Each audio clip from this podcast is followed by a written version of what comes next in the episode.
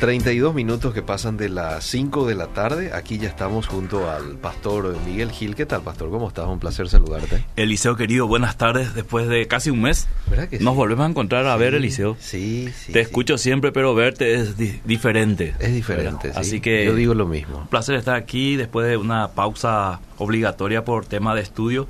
Sí. Estamos de regreso, ya liberados, así que llegar a fin de año de esta manera sería especial para mí cumpliendo casi 10 años ya. Sí, está- e- este año estamos cumpliendo. Estamos cumpliendo yo 10 estaba años. pensando eso. En Sí. diciembre de este año estamos cumpliendo 10 Mira, qué años, rápido pasó, ¿eh? Qué rápido, qué rápido. Estaba el otro día pensando en la cantidad de programas. Son cerca de 400 y piquito programas en estos 10 años. Impresionantes.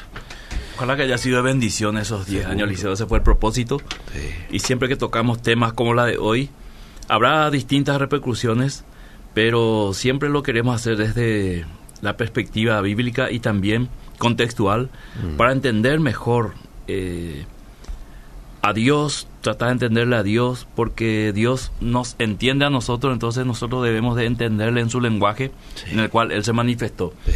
¿Cómo o cuándo, perdón, cuándo romper un matrimonio? ¿Cuándo romper un matrimonio? Tengo que dar algunas, eh, una introducción, algunos puntos, Eliseo, para entender y audiencia, que el hecho de que dos personas estén viviendo juntos no significa que el matrimonio no esté totalmente roto.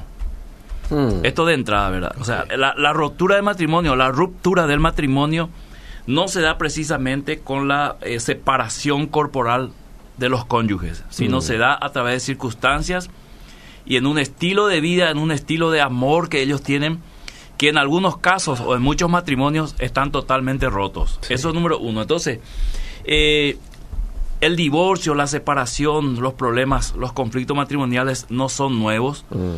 Eh, y la lógica dice que dentro del pueblo de Dios, de Israel, en el Antiguo Testamento, no debiera haber habido divorcio. Sin embargo, lo hubo y Dios tuvo que regular. Lo mismo decimos hoy en la iglesia, al ver la cre- eh, en forma creciente en las estadísticas divorcios entre cristianos. Lastimosamente tenemos que aceptar una realidad, no querer tapar el sol con un dedo y decir que también en la iglesia cristiana o en las iglesias existen divorcios de matrimonios o de personas que ya conocen a Cristo. Quisiéramos que no sea así, pero una realidad. Entonces, desde esta realidad yo voy a exponer el tema hoy. Quizá muchos no van a estar de acuerdo con lo que voy a decir, eh, pero voy a tratar de ser lo más puntual posible. Me gustaría hablar de esto una semana para que muchos entiendan. No soy un pastor pro divorcio y no, no hace falta.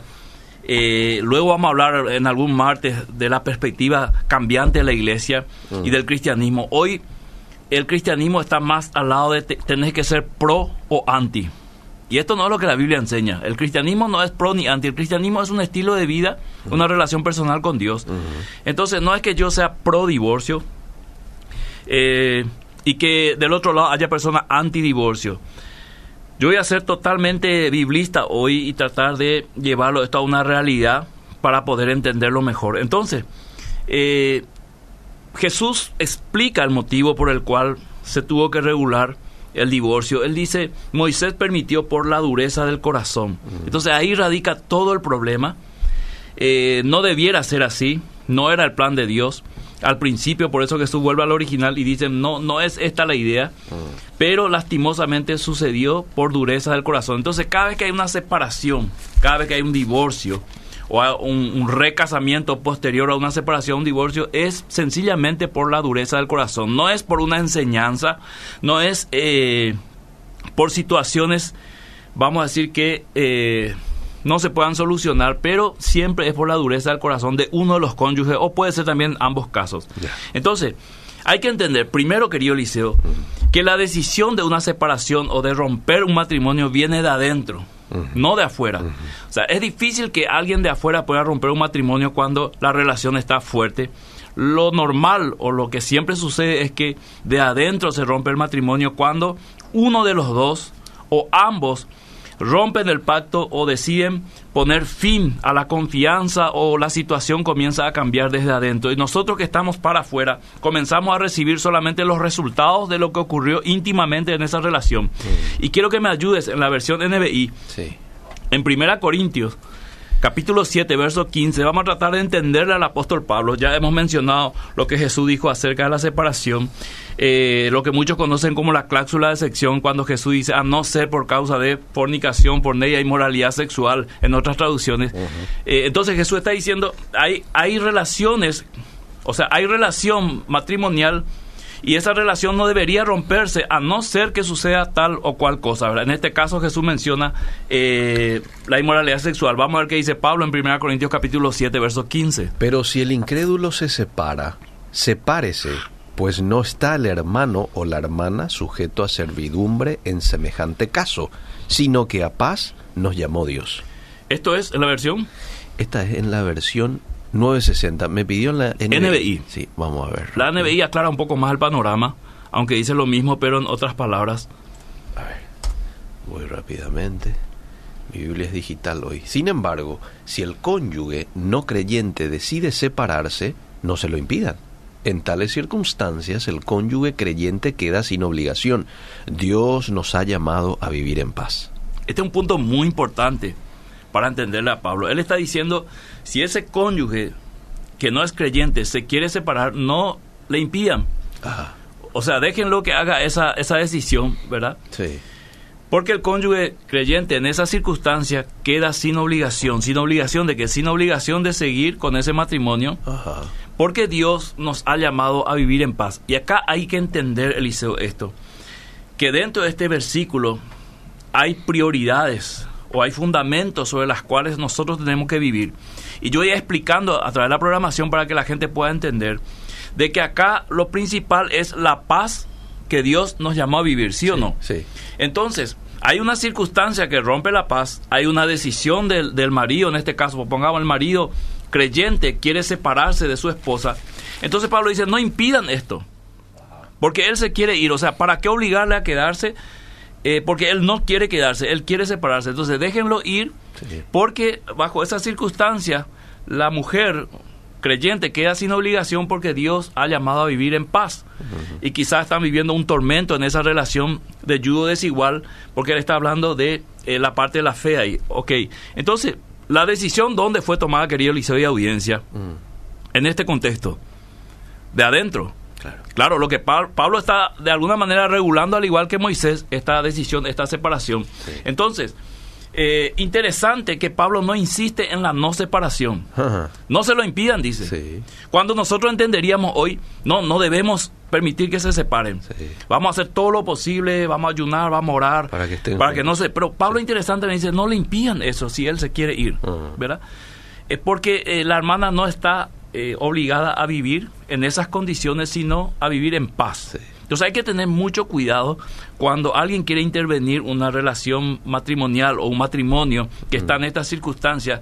Si que la motivación, eh, claro, todos queremos que el matrimonio siga, que ninguno se separe, pero hay que ver el contexto, la raíz del problema para poder nosotros dar una opinión o un consejo, porque es muy difícil aconsejar a un matrimonio cuando uno no tiene totalmente el contexto de qué es lo que está pasando. Vos le escuchar a la esposa, el problema es el esposo. Vos le escuchar al esposo, el problema es la esposa. Entonces es difícil aconsejar muchas veces. Entonces la decisión fue tomada de adentro. Pablo no insistió en la no separación, sino que alienta a la vida en paz. Acá Pablo no está diciendo que la, la mujer que se separa, que se vuelva a casar Acá él no está diciendo este que se divorcie, sino solamente está diciendo no impidan si se quiere ir.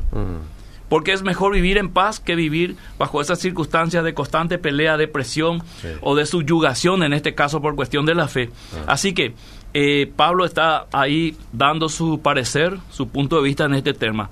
Ahora, el término quedar sin obligación es muy importante al saber lo que es un pacto, Eliseo. A un Dios se vio obligado a romper un pacto con Israel. Eso lo tenemos en Jeremías 3.8, cuando él se divorcia de Israel por causa de su infidelidad. Entiéndase, eh, hablando metafóricamente de la infidelidad en cuanto a su fe.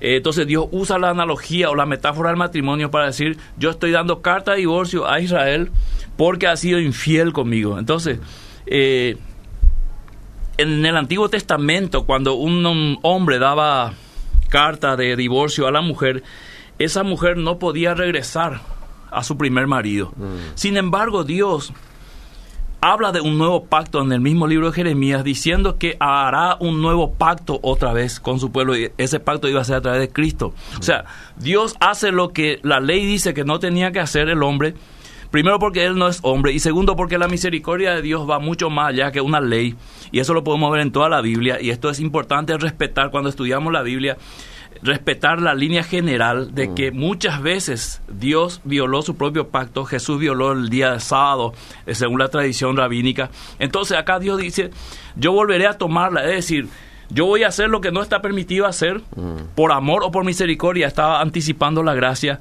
que es en Cristo Jesús. Entonces, eh, quiero avanzar un poquito para darle después lugar a la audiencia. Muy bien la ley restringía el divorcio, querido Eliseo.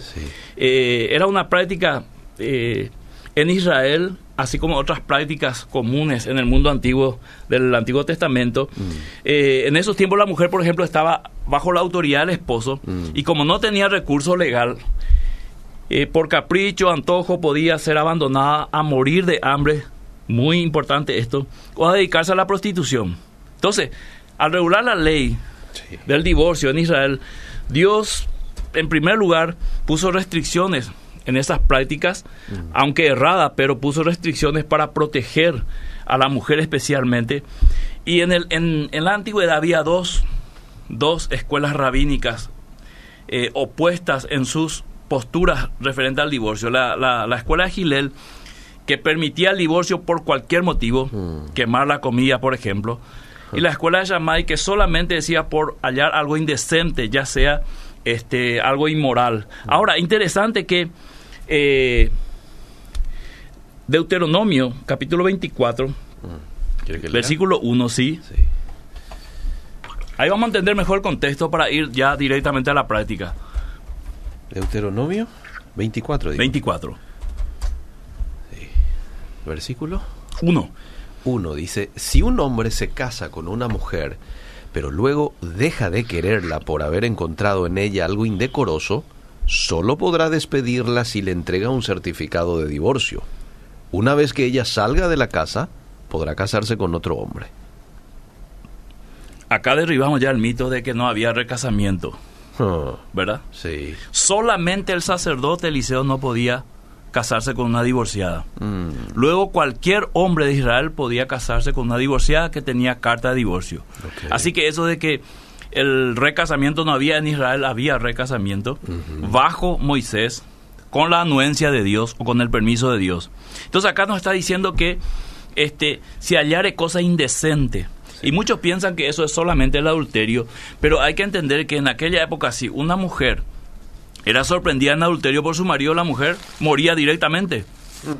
Pero aquí está hablando de algo indecente, quiere decir que va paralelo al adulterio, pero hay que entender qué es ese indecente. Bueno, es difícil de entenderlo, Eliseo, mm. pero uno diría en este sentido algo que sea obvio que no pueda continuar el matrimonio. Ah. Entonces, tomando este fundamento o este principio, dentro de este texto vamos a tratar de ir a la parte práctica, que es lo que a la gente le interesa.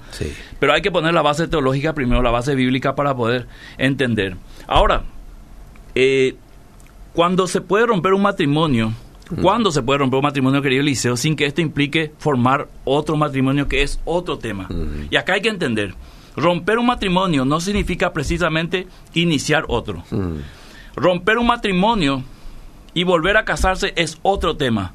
Romper un matrimonio, quedarse sin casarse es otro tema. Así que no vamos a mezclar los temas, aunque es imposible no mezclarlo más adelante porque muchas personas que se han divorciado, que se han separado, eh, se han vuelto a casar o han visto en una segunda nupcia eh, la solución a su problema. Así que Pablo está diciendo en 1 Corintios 7, ¿para qué te querés casar otra vez?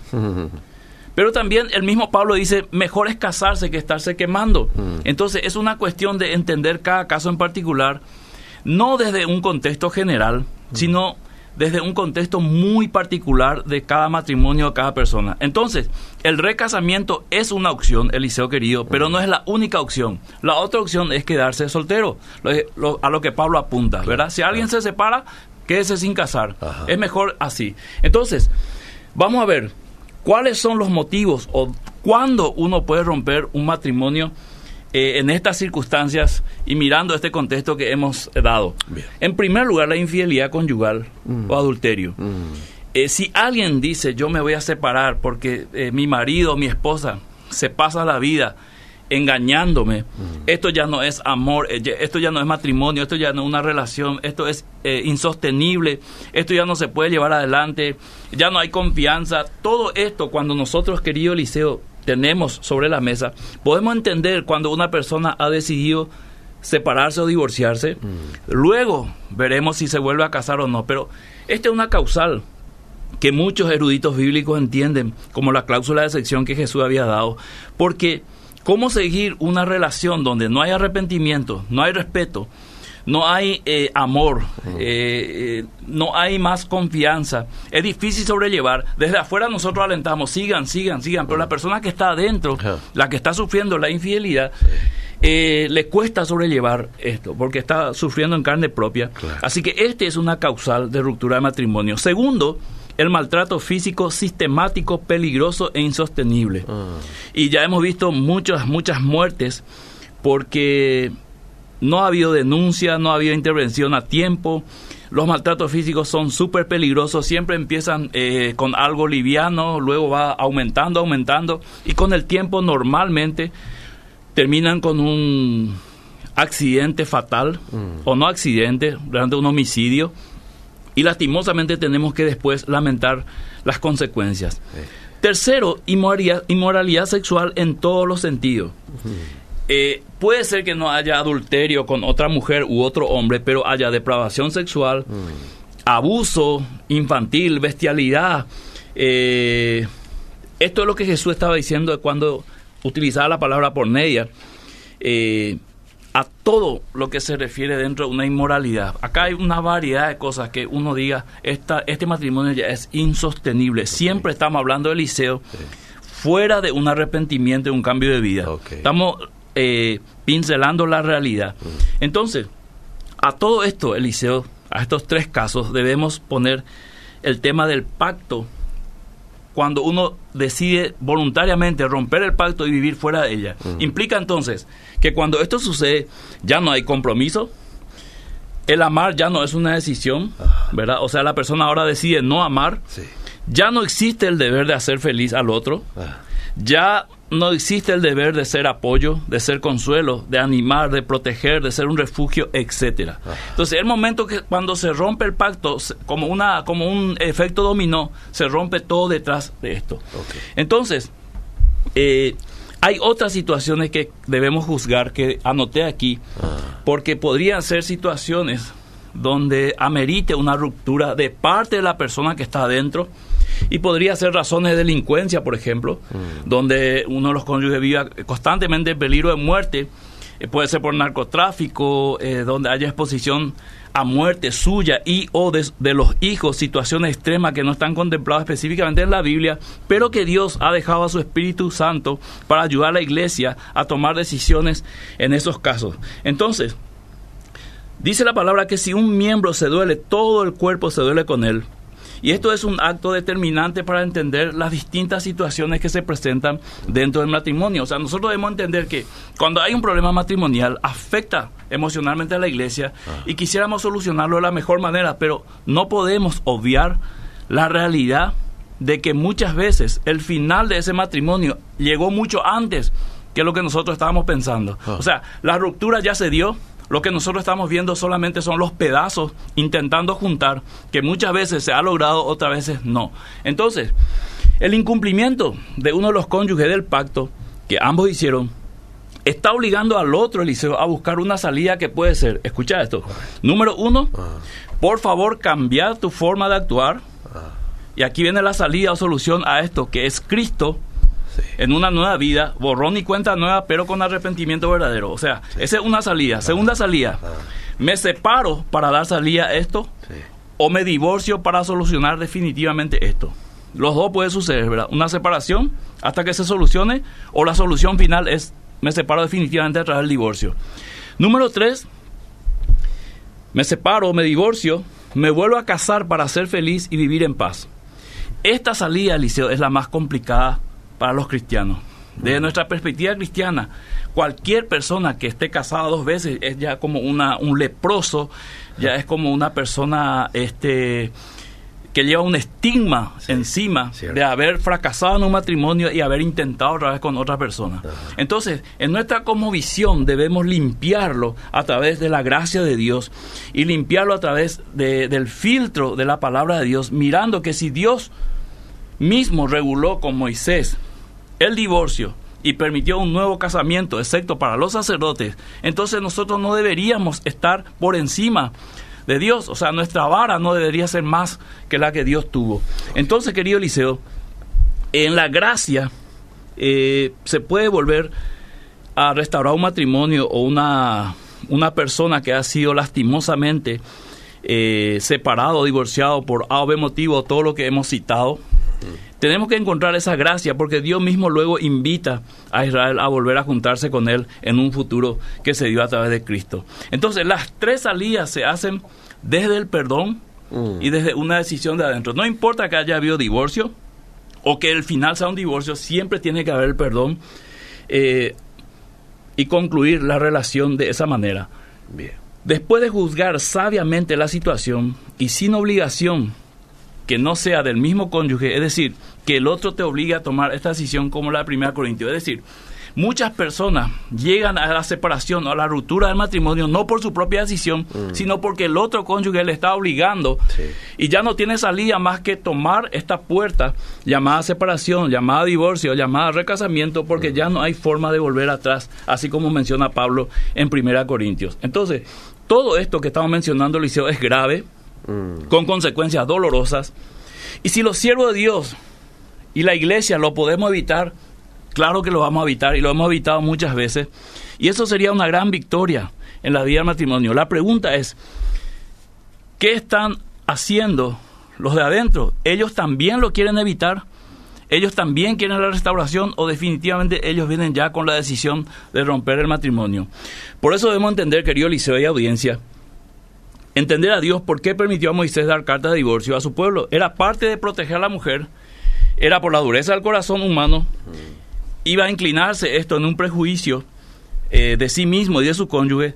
Sin embargo, aunque la ley decía que después de un divorcio el matrimonio ya no podía volver con el mismo cónyuge, eh, en Cristo sí se puede lograr restaurar un matrimonio que ya está eh, prácticamente destruido, separado inclusive y quizás ya, ya estén los papeles sobre la mesa, pero nada es imposible para Dios. Entonces, la iglesia no debe promover el divorcio. Esto que yo estoy diciendo no es, muchos lo van a entender, está promoviendo el divorcio. No, estoy describiendo una realidad mm. que debemos entender, la que estamos viviendo, y no podemos eh, hacer oídos sordos, ni tapar la vista, ni desentendernos de esta situación. Es una realidad que estamos viviendo y debemos confrontarla. Y Dios nos da la capacidad para hacerlo. Entonces, todo esto es una cuestión del corazón, Eliseo. Pasa directamente por el corazón de los cónyuges. El querer seguir, el querer encontrar una solución o definitivamente tomar la decisión drástica. Y aquí ni mencionamos todavía a los hijos, Eliseo. Mm. Que nadie pregunta a los hijos normalmente qué piensan de una separación.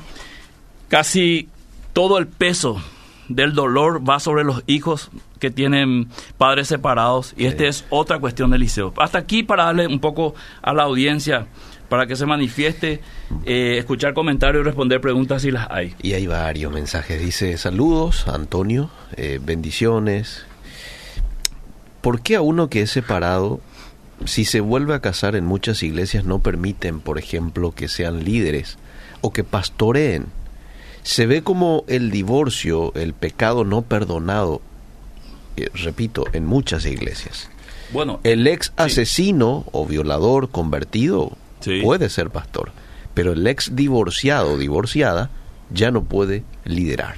Eso es por la comprensión que se tiene del requisito de liderazgo que dice María, una sola mujer, y muchos entienden que al haberse casado, divorciado y vuelto a casar, ya no es marido una sola mujer. Mm. Pero una cuestión de interpretación. Yo coincido que al asesino que mató 10 personas. Hemos tenido testimonio de guerrilleros que le mató a no sé a cuántas, 100 personas. Mm. Y luego se convirtió en evangelista, en pastor, y todos le aplaudimos. Pero si alguien, guay de alguien que aparezca y diga, yo tuve un matrimonio que fracasó por inexperiencia, porque me equivoqué o, o lo que sea, conocí a Cristo y ahora este hice bien las cosas, encontré una mujer, me volví a casar y quiero quiero eh, ser pastor, ahí le ponemos la traba. Pero yo tengo que decir también que acá en Paraguay hay varios pastores Sí.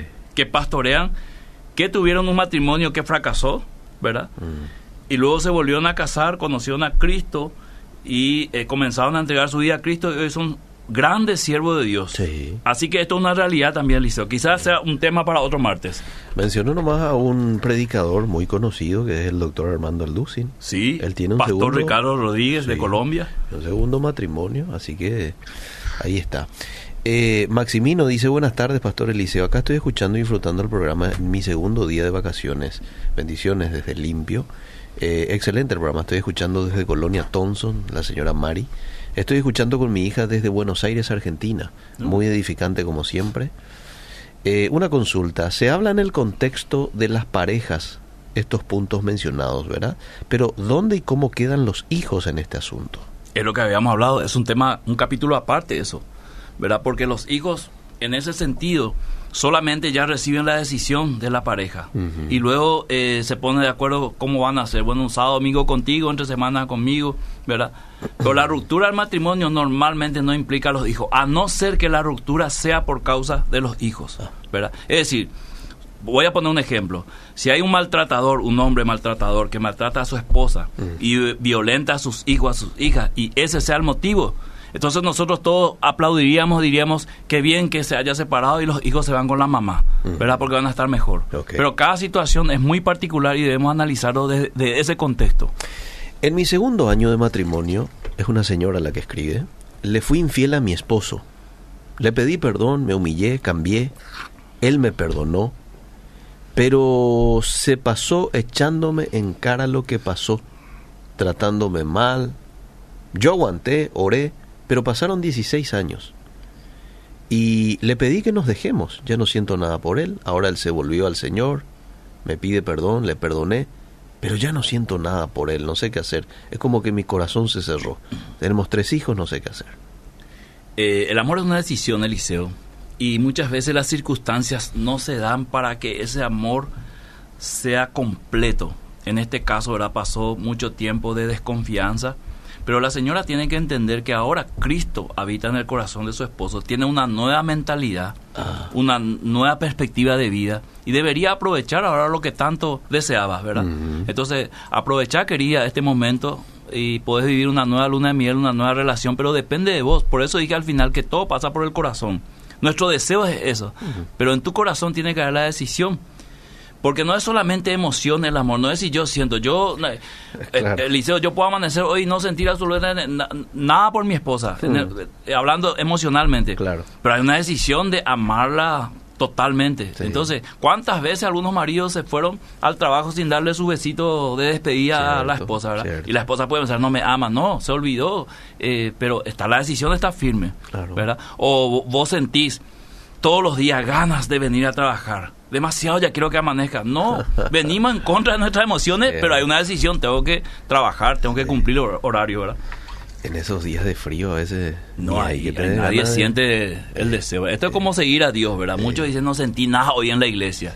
Eh, no es cuestión de sentimiento, es haber decidido vivir el resto de tu vida con Dios. Sí, señor. Es el tema, excelente el tema que están tocando. ¿Puede un recasado ejercer algún ministerio en la iglesia, pastor? Y ya depende de cada congregación, Eliseo. Somos tan diferentes algunas veces en algunas cosas y en algunas cosas prevalecen más dogmas que la gracia, querido Eliseo. Y yo dejaría esa respuesta a cada pastor, a cada equipo de liderazgo de cada iglesia, tomar sus decisiones y respetar las decisiones. O sea, si una congregación dice, aquí no va a pastorear ninguna persona que se haya divorciado y vuelto a casar, hay que Bueno. respetar.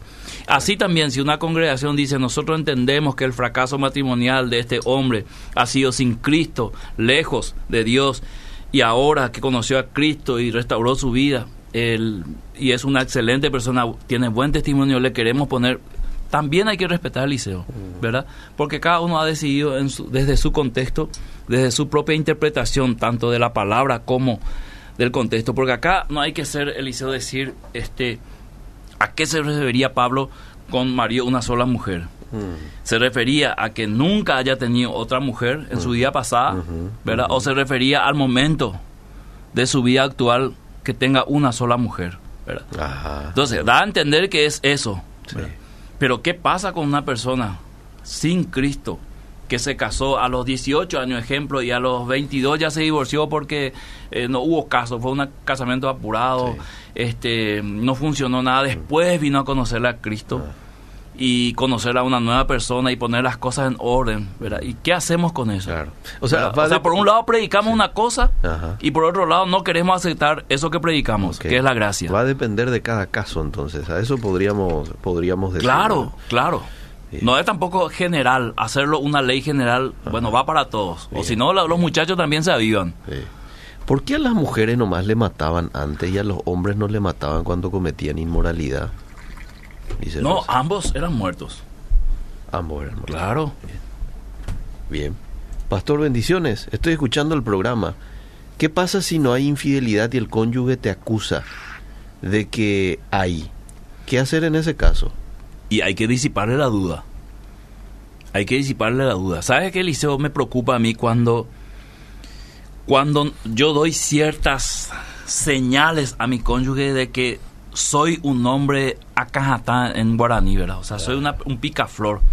Y después me enojo cuando mi cónyuge o mi esposa en este caso sospecha, no, sospecha de mí, pero yo le estoy dando señales, ah, ¿verdad? Ah. Entonces, cuando hay una sospecha de infidelidad, lo primero que hay que hacer es tomar muy en serio esa sospecha y poner sobre la mesa las causales o las sospechas, los motivos y disiparlo de una vez, porque Eliseo, si eso no se hace y eso va creciendo, la desconfianza se va a apoderar del corazón de uno de los dos y eso va a terminar mal, porque va a ser tu palabra contra la de ella. O sea, ella te va a acusar, vos me estás engañando, vos le vas a decir no, ¿verdad? Pero ella te va a decir, bueno, ¿y por qué llegas tarde? ¿Y por qué tu ropa tenía olor a, perfume de mujer? Y hay que disipar esas dudas, ¿verdad? Y eso ya es un trabajo matrimonial, ya es un trabajo eh, en equipo, vamos a decir. Bendiciones para todos. Conozco el caso de muchos pastores recasados, pero ¿en quiénes los dones del Espíritu Santo se siguen manifestando? Mi pregunta es, ¿Por qué los dones se siguen manifestando eh, a ellos? ¿Los dones son algo que el Espíritu Santo manifiesta en sus ministros o es algo que el Espíritu Santo otorga a los ministros y ya no lo pueden perder? Los dones han sido dados por el Espíritu para edificación de la iglesia, Eliseo querido. Mm. Pero los dones no son precisamente frutos. Los frutos son los que determinan el carácter de una persona. Ah. Los dones son habilidades que Dios le dio para usarlo. Si lo usa mal, lo usa bien, es una cuestión, ¿verdad? Pero los frutos sí, necesariamente un buen árbol tiene que dar buen fruto. Así dice la palabra de Dios. Mm. No por los dones. una persona puede tener el don de, sanar a alguien, pero su vida es un desastre, ¿verdad? Entonces mm. los dones no pueden marcar la pauta eh, por encima de los frutos. Bien, buenas tardes. Felicito al pastor Miguel por su exposición bíblica y clara, porque muchos diciendo ser bíblicos son muy dogmáticos respecto a este tema puntual. Otra cosa, el pastor mencionó casos donde un no cristiano se convirtió y se volvió a casar y hoy son pastores.